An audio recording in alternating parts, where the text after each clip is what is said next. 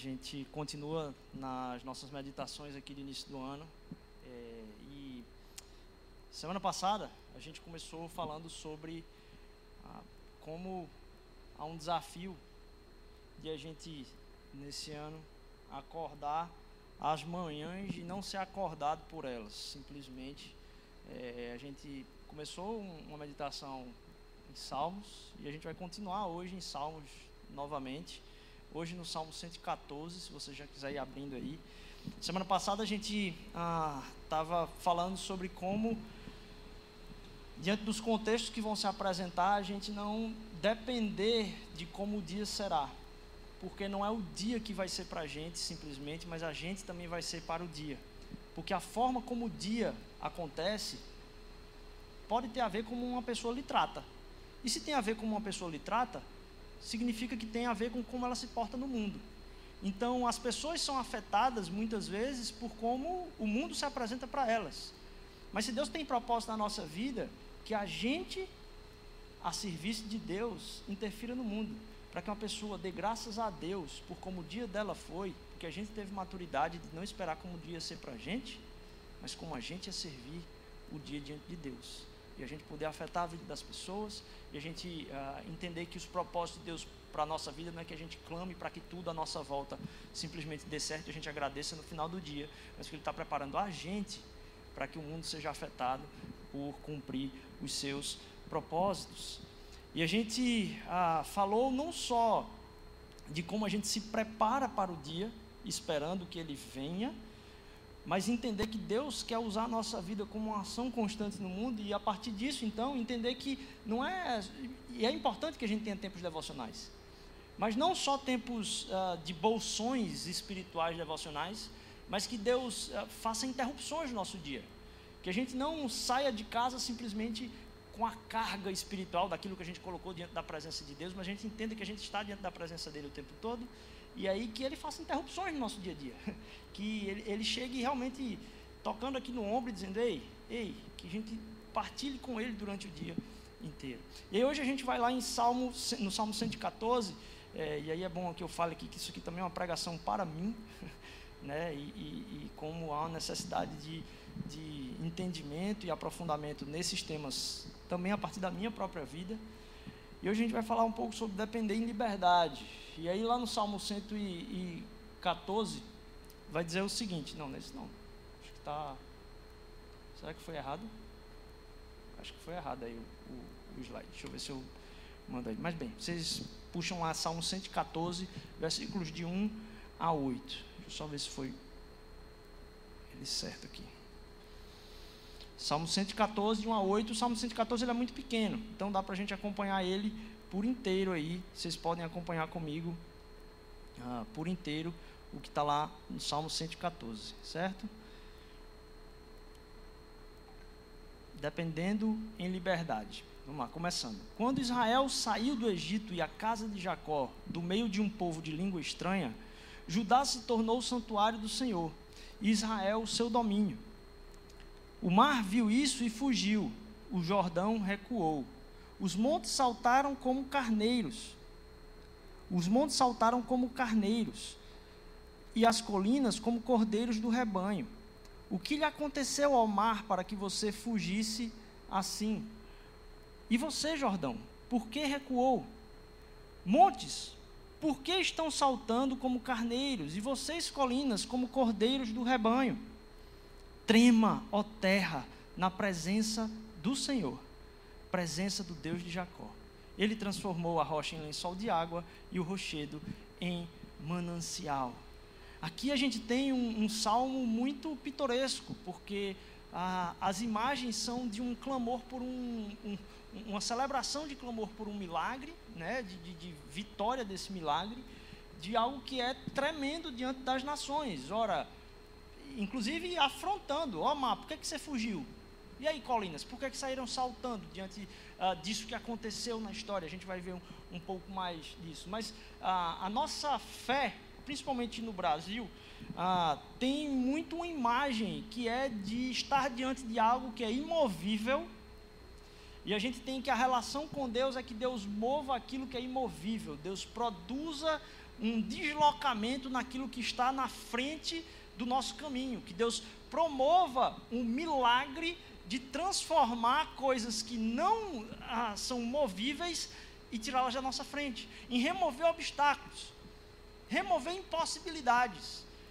Os louvores da, da, da igreja brasileira, no geral, eles têm esse imaginário de que Deus é um Deus poderoso. Ninguém pode com o nosso Deus, mas na verdade ninguém pode com o meu Deus, ele pode fazer aquilo que é uma impossibilidade para mim se tornar possibilidade. Esse imaginário, ele traz para a gente uma crise geracional completa, que é uma crise de lidar com impossibilidades, lidar com nãos. Lidar com nãos é algo que afeta todo mundo desde o Éden, né? Propor um não deu errado desde o primeiro momento. Não se, não se teve a condição de seguir nãos desde o início, do ponto de vista do homem, do ponto de vista humano. E é esse não como uma barreira, essa impossibilidade como colocando diante de nós, ah, tá aí, ótimo, obrigado. Essa impossibilidade diante de nós nos coloca diante dessa crise com o não. Essa crise com o não faz com que a gente não entenda a diferença que as possibilidades do sim causam e distorcem o nosso coração. Hoje, ah, diferentemente de no passado, você é, tem possibilidades muito maiores do que nunca na história. E aqui eu não estou só falando do século 21. O próprio século 20 promoveu possibilidades na vida das pessoas que nunca foi assim dada. As crianças, em muitos casos, em tempos e séculos muito longínquos, não lhe era dada possibilidade.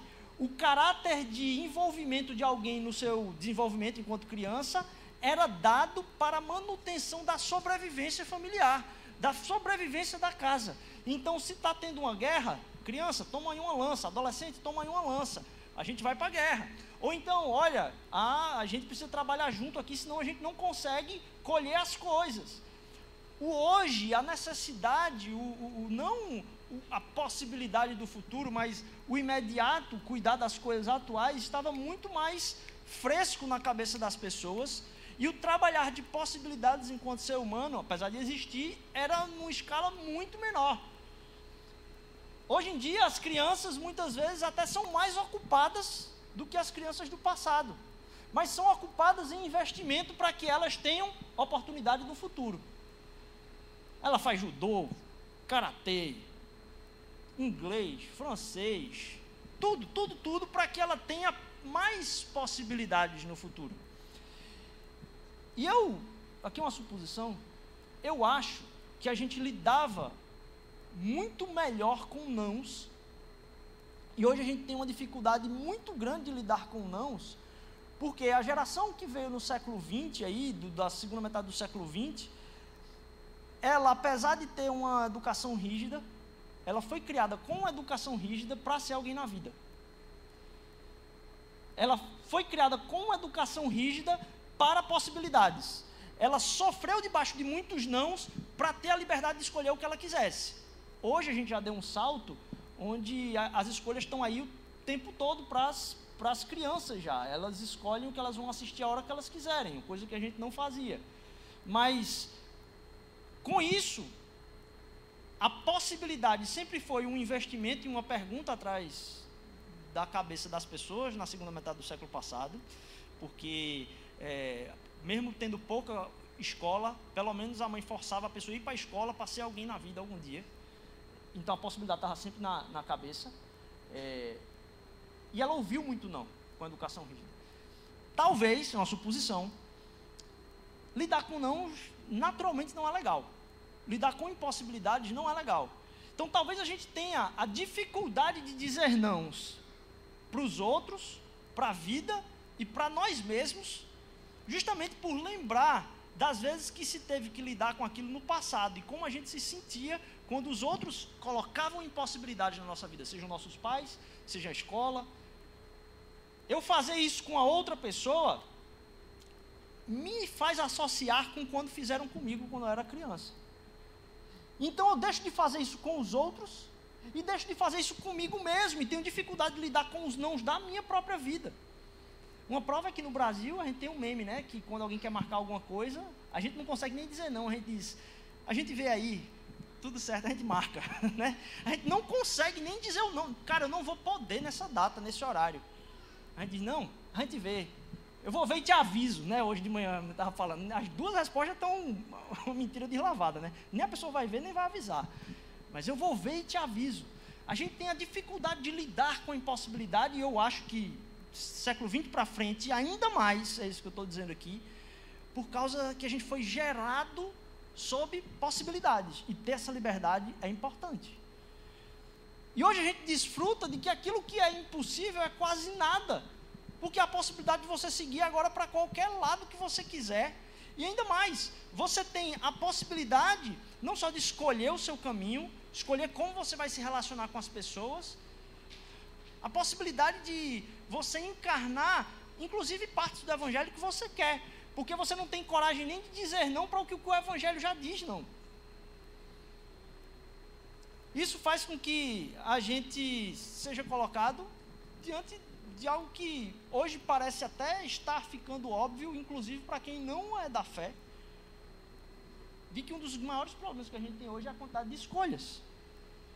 A quantidade de decisões que a gente precisa tomar tem colocado a sociedade num adoecimento profundo, porque a gente se torna, parece que, responsável sobre tudo. E a gente acha que tem a, a, a necessidade de tirar o melhor proveito de cada uma das decisões e fica em crise se a gente vê que, mesmo uma decisão sendo legal, se surgiu uma decisão melhor logo em seguida. Você pegou a promoção, mas teve uma promoção melhor no dia seguinte. E a gente fica na crise das possibilidades o tempo inteiro. Parece que a gente tem essa dificuldade de, de, de tratar o não conosco, com os outros, com a vida.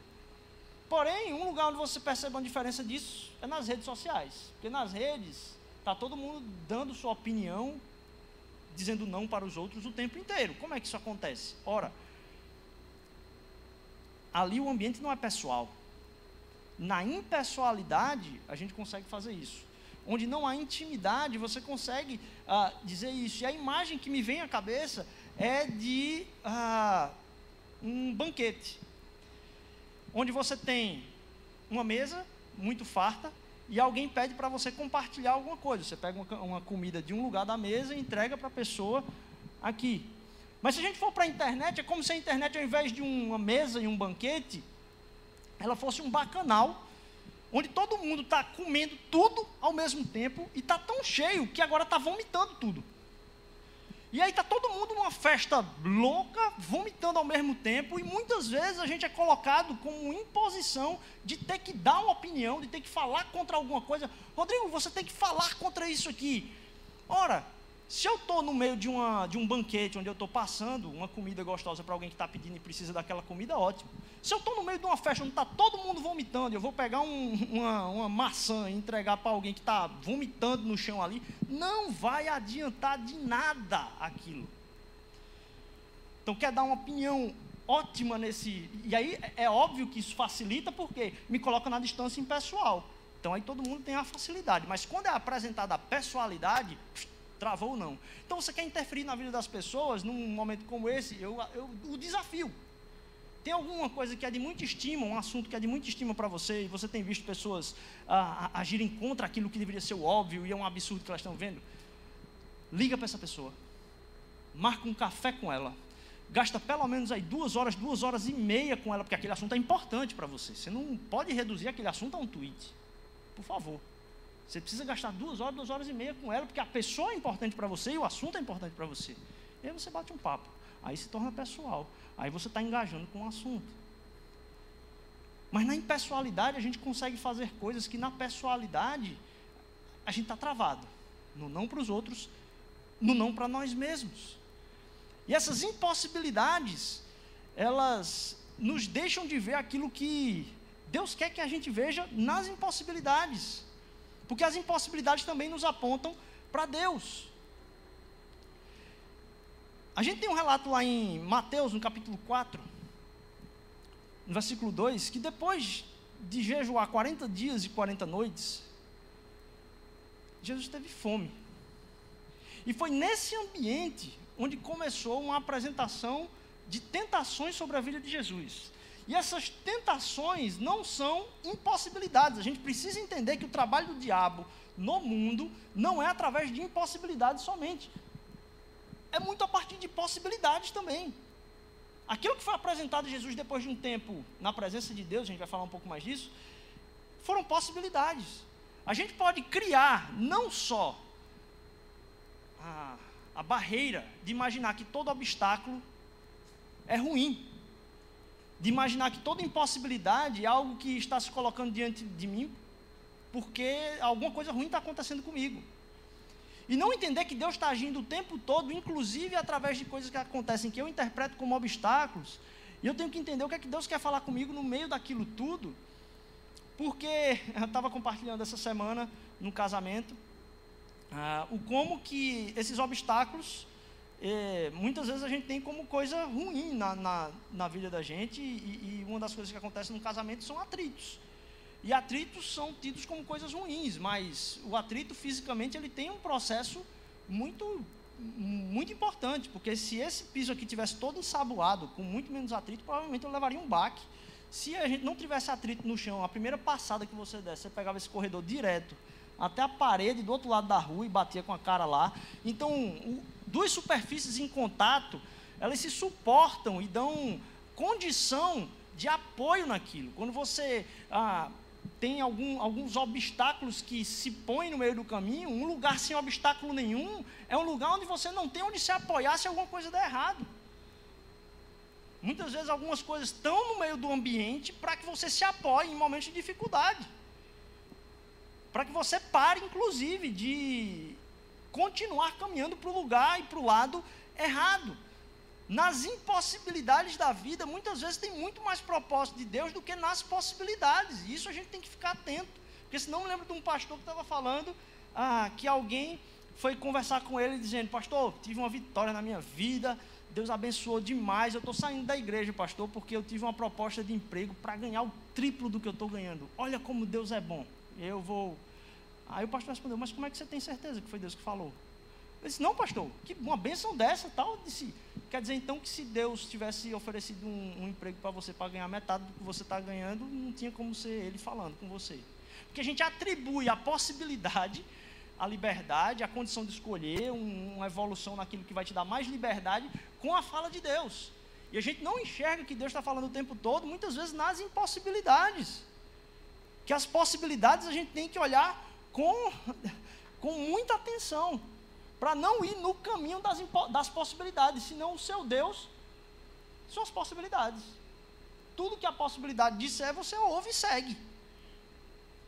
Então a gente entender que a dependência de Deus, ela se dá não só em momentos de desespero, em momentos de um clamor por que alguma coisa seja resolvida, mas que a gente precisa depender de Deus quando há liberdade, quando há possibilidade, quando um caminho que se apresenta parece bom.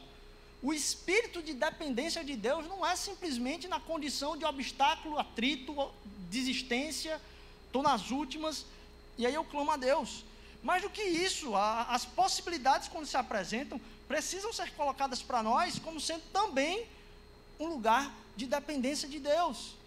Veja, o salmista, no, no, nos textos, fala de algo realmente muito louco, ora. Montes saltando. A gente tem aqui que montes vão saltar e que rios vão fugir. Opa, voltando aqui. Acho que foi para o lado errado. Rios vão fugir, montes vão saltar. Como é que montes vão saltar e rios vão fugir?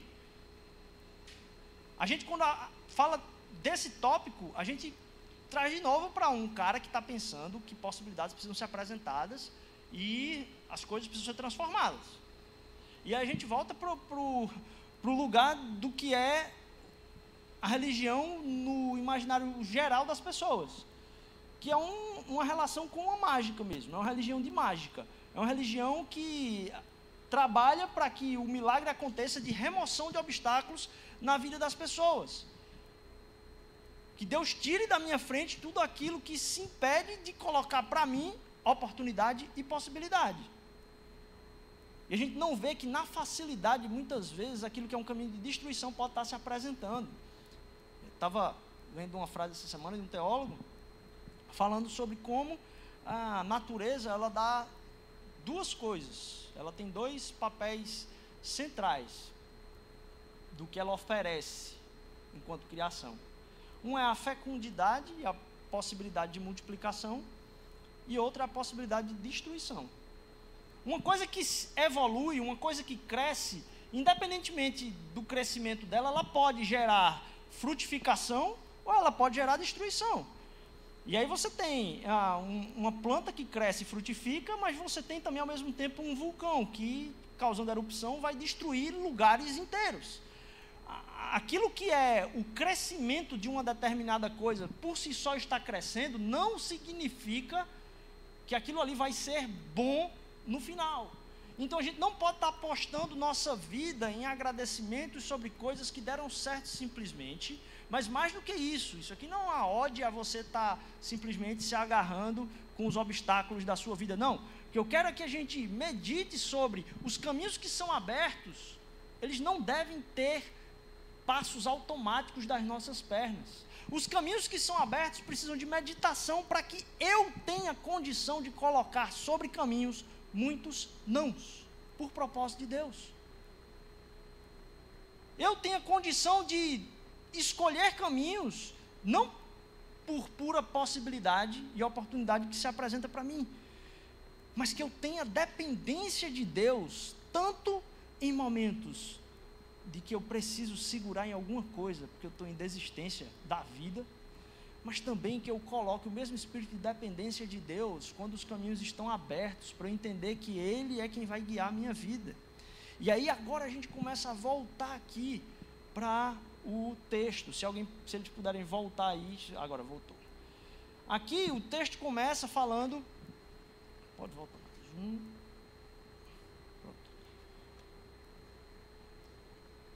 Quando Israel saiu do Egito e a casa de Jacó, do meio de um povo de língua estranha, Judá se tornou o santuário do Senhor, e Israel o seu domínio. Voltou. Aqui a gente tem um relato daquilo que Deus fez no passado pelo povo. Esse não é simplesmente um salmo simplesmente glorificando a Deus por como ele é o Deus do poder milagroso. Não que remove os meus obstáculos. Há o desejo, talvez, pelo imaginário evangélico geral, de trazer para esse significado. Mas aqui tem alguém de um povo falando a respeito do que Deus fez pelo povo no passado, na história, e isso está muito bem guardado e é revisitado sempre para entender que essa pessoa chegou até aqui não por vias individuais, como nossa mentalidade hoje tem, mas não, por uma descendência de um povo e que Deus tinha um compromisso, uma aliança com aquelas pessoas e com o que o propósito dele ia se revelar através daquelas pessoas. Então, o entendimento de quem se é tem muita associação do que se faz parte. Eu faço parte de uma história. Eu não estou aqui do nada sozinho. Eu vim aqui como descendência. Algum propósito houve para que chegasse até mim. E mais do que isso, o Deus que está agindo na minha vida hoje é o Deus que fez eu nascer, é o Deus que permitiu com que eu chegasse até aqui. Então, aquele Deus que tirou o povo do Egito é o Deus que está cuidando dos livramentos da minha vida hoje, mas mais do que tudo, Ele está operando na história. Porque veja, a conversa aqui não é resolver o meu problema, a conversa aqui é sobre um povo que se tornou santuário do Senhor e que se colocou diante do domínio de Deus. Opa, peraí, muda a conversa então um pouco. Aqui não é simplesmente uma oração para visitar os milagres de um Deus que remove os meus obstáculos.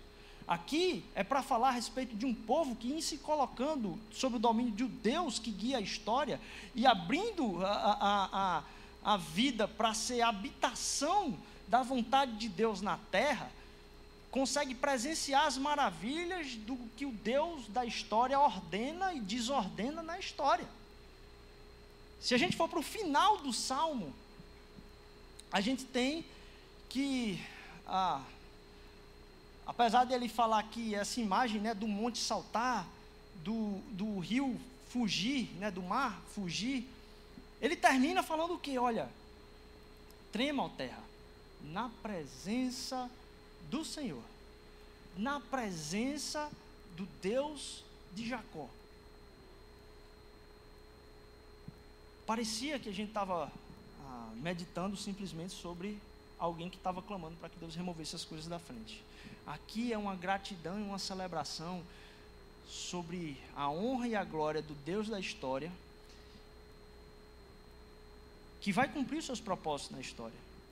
E aquilo que faz remover as coisas do caminho não é o pedido do povo em relação a que Deus simplesmente mexa nas coisas.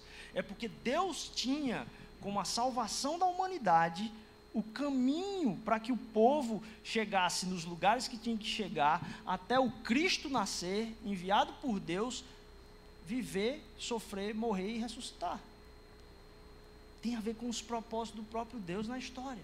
E mais do que isso, aquele povo que estava celebrando aquilo ali, está agradecendo a Deus por duas coisas: tabernáculo de Deus, habitação de Deus, sob o domínio de Deus e entendendo que as coisas mudaram de lugar, saltou rio, monte, saiu tudo do lugar, não foi porque Deus removeu o obstáculo do povo, não. É que na presença de Deus a terra treme. Na presença onde pisam os caminhos da vontade de Deus, as coisas se abrem. Na presença do caminhar de Deus, tudo é alterado e reordenado. Então, o obstáculo que está na minha frente, se é eu estou diante da presença de Deus, colocando meu coração diante de Deus, o que tiver que ser reordenado, vai ser reordenado, e eu não preciso me preocupar com isso. Eu dou, coloco minha força nas coisas, mas diante da presença de Deus.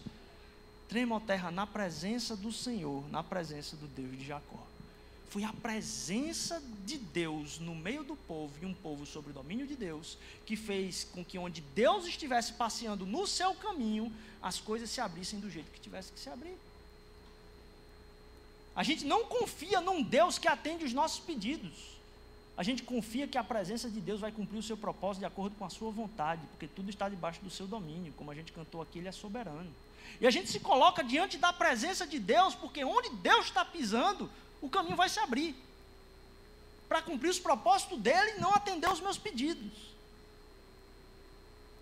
E a gente tem a segurança que vai estar no lugar mais seguro da terra. Mas quando a gente se coloca como habitação de Deus, aberto a seguir sobre o seu domínio e caminhar na sua presença, porque onde ele pisa, aí sim, os rios fogem, as montanhas saltam mas não é sobre a minha meta que eu vou colocar o jejum e a oração e isso vai. Ora, perceba. A gente falou aqui sobre o, o versículo que falava sobre a tentação de Jesus, o início. Aquilo ali é imediatamente antes de ele começar o seu ministério. Ele sai dali e começa a proclamar que é chegado o reino, o reino está próximo, é chegado. Creiam e se arrependam. Se arrependam e creiam. É chegado o reino. Ora, imediatamente antes disso, ele estava em jejum e oração, ou seja, 40 dias na presença plena de Deus. E aí aquilo que é colocado quando ele tem fome é o que? A possibilidade, a oportunidade de resolver aquilo que ele tanto precisava.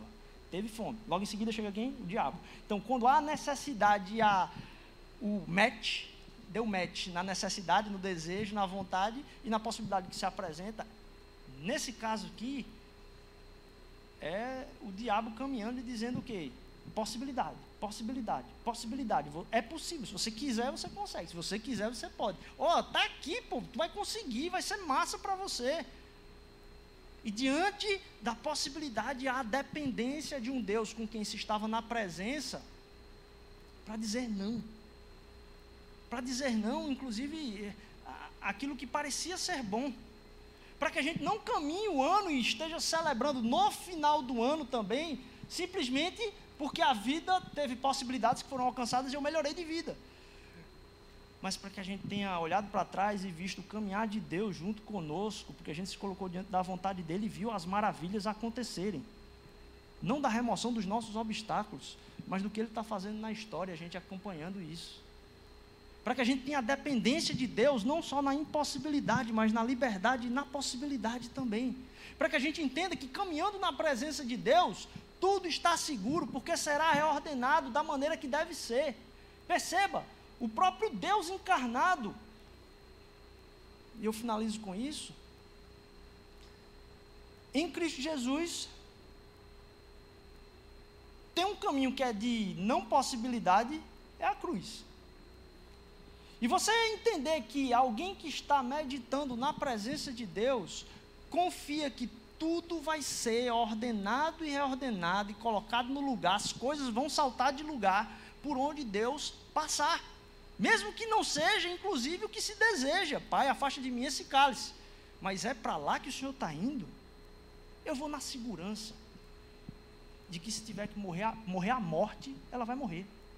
Se tiver que mover a morte, ela vai sair do caminho. Se tiver que haver ressurreição, vai haver ressurreição. Porque o que Deus quer fazer na história é com isso que eu quero me preocupar, me preocupar para haver dependência na minha própria liberdade. A dependência de Deus. Porque se eu dependo da minha liberdade, é só o diabo achar uma possibilidade para mim. E eu vou dizer sim para ela. Mas quando eu sou dependente de Deus nas possibilidades, eu consigo entender que não é porque houve a possibilidade que minha vida vai estar melhor, mas também não é porque houve a impossibilidade que minha vida vai estar pior, porque eu dependo do Senhor soberano. Eu estou diante da presença daquele que a tudo ordena e reordena na minha vida. Então, mais do que ter que resolver os planos e as metas do ano, se colocar na presença de Deus, vai reordenar aquilo que são os planos do seu próprio coração, do meu próprio coração. Ah, os desejos e as angústias e as ansiedades se reordenam quando a gente se coloca sobre o domínio de Deus e quer ser habitação da vontade dele aqui na terra. E por onde a gente caminhar junto com Deus, ele vai abrir os espaços que ele precisar abrir. E a gente vai ter a certeza da segurança de saber que estamos caminhando em liberdade, porque também estamos submissos à sua vontade. E aí me lembro também desse casamento essa semana, que estava falando de como uma imagem me veio na cabeça é, sobre a figura da própria, da própria dança. Porque a liberdade exige um contexto, certo? O conceito de liberdade exige um contexto. O contexto da prisão, a liberdade é a fuga. Mas no contexto da dança, a liberdade é permanência. Porque se você dá o passo de acordo com aquilo que você quer, na possibilidade do que você pode fazer, a dança se perde, a beleza se perde do momento. Na banda, a liberdade significa obediência a um ritmo. Porque se você quer ter liberdade num ambiente musical de fazer aquilo que você quer, você estraga a beleza daquilo que é proposto do todo. Então a gente entender que se colocar diante do domínio de Deus, sobre a vontade dele, servindo a Cristo, nesse ano, é ver as maravilhas que Ele vai fazer de reordenações na minha vida, na sua vida e através da sua vida também. Que a gente possa entender que, da mesma forma que Cristo Jesus se colocou até o ponto de não conseguir ver a Deus, até o ponto de clamar lá na cruz: Olha, Pai, por que me abandonaste? Porque a cegueira que, que, que, habitou Jesus como carga dos nossos pecados sobre os seus ombros, o fez chegar a esse ponto. É esse Deus que a gente serve. É um Deus que, mesmo quando a gente não conseguiu ver, e olhe que Deus não conseguiu ver porque havia o pecado sobre os seus ombros. Mas a gente tem que entender que, mesmo o pecado que hoje habita, ou talvez permanece na sua caminhada, ele não está sobre os seus ombros. O pecado que parece estar sobre os seus ombros estava nos ombros de Jesus e foi por isso que ele não conseguiu ver a Deus e a presença de Deus naquele momento. Mas o sacrifício dele veio para tirar as escamas dos nossos olhos e entender que, em momento algum, será impossibilidade para nós ver a Deus, porque ver a Deus nos foi concedido pela morte dele, o tempo todo. Então a gente pode voltar à presença das misericórdias de Deus que se renovam a cada manhã, e na nova manhã, e na nova manhã, e na nova manhã, e na nova manhã. E a gente pode submeter o desejo de ver o poder de Deus o desejo de ver o poder mudar as coisas de lugar, por até abraçar impossibilidades e se colocar diante do Deus que na sua presença reordena tudo, coloca tudo no lugar. Eu saber que eu não estou sozinho no caminho quando tudo dá errado, mas também que eu não sou dono do meu caminho quando tudo dá certo. Ele é o dono, ele é o soberano. Eu tenho a certeza do reino, da presença dele, a certeza da plena consciência da sua presença e que eu posso entrar na sua presença e me submeter aos seus propósitos desse ano para caminhar na impossibilidade, na liberdade, na dependência de Deus. Amém? Vamos orar. Deus, eu te louvo, Pai, porque tu reinas, Senhor Jesus. Mesmo diante das nossas angústias, Senhor Deus, que vem porque parece as coisas não estarem no lugar, Pai. Tua presença coloca tudo no lugar que devia estar, Senhor Deus. Porque coloca também o nosso coração no lugar correto, que é de confiar no Senhor e saber que dependemos de Ti, Senhor. O meu clamor, Pai, nessa tarde, que esse seja um ano de dependência plena do Senhor. Dependência quando as possibilidades se apresentam e nas impossibilidades também, Pai. Na possibilidade de dizer não, Senhor Deus, sabendo que a gente é guiado, Senhor, por, por aquilo que é a Tua vontade. Nos faz confiar na Tua vontade, nos faz querer estar sob o Teu domínio, Senhor. Porque nada foge, Senhor Deus, da Tua vontade. Abençoa o nosso ano, mas que, Senhor, que a gente possa ver o Senhor caminhando pela história e as coisas se afastando de lugar pela tua presença. Trema, ó terra. O reino do Senhor Deus é chegado. Não há mais cadeia sobre o nosso pecado. Não há mais a repulsa de estar na presença de um Deus que conseguimos ver pela face de Cristo Jesus, pelo sangue de Cristo Jesus, te enxergamos, ó Deus. Nos ajuda, Senhor Deus, a caminhar nas tuas maravilhas, Pai. Em nome de Jesus, amém, amém.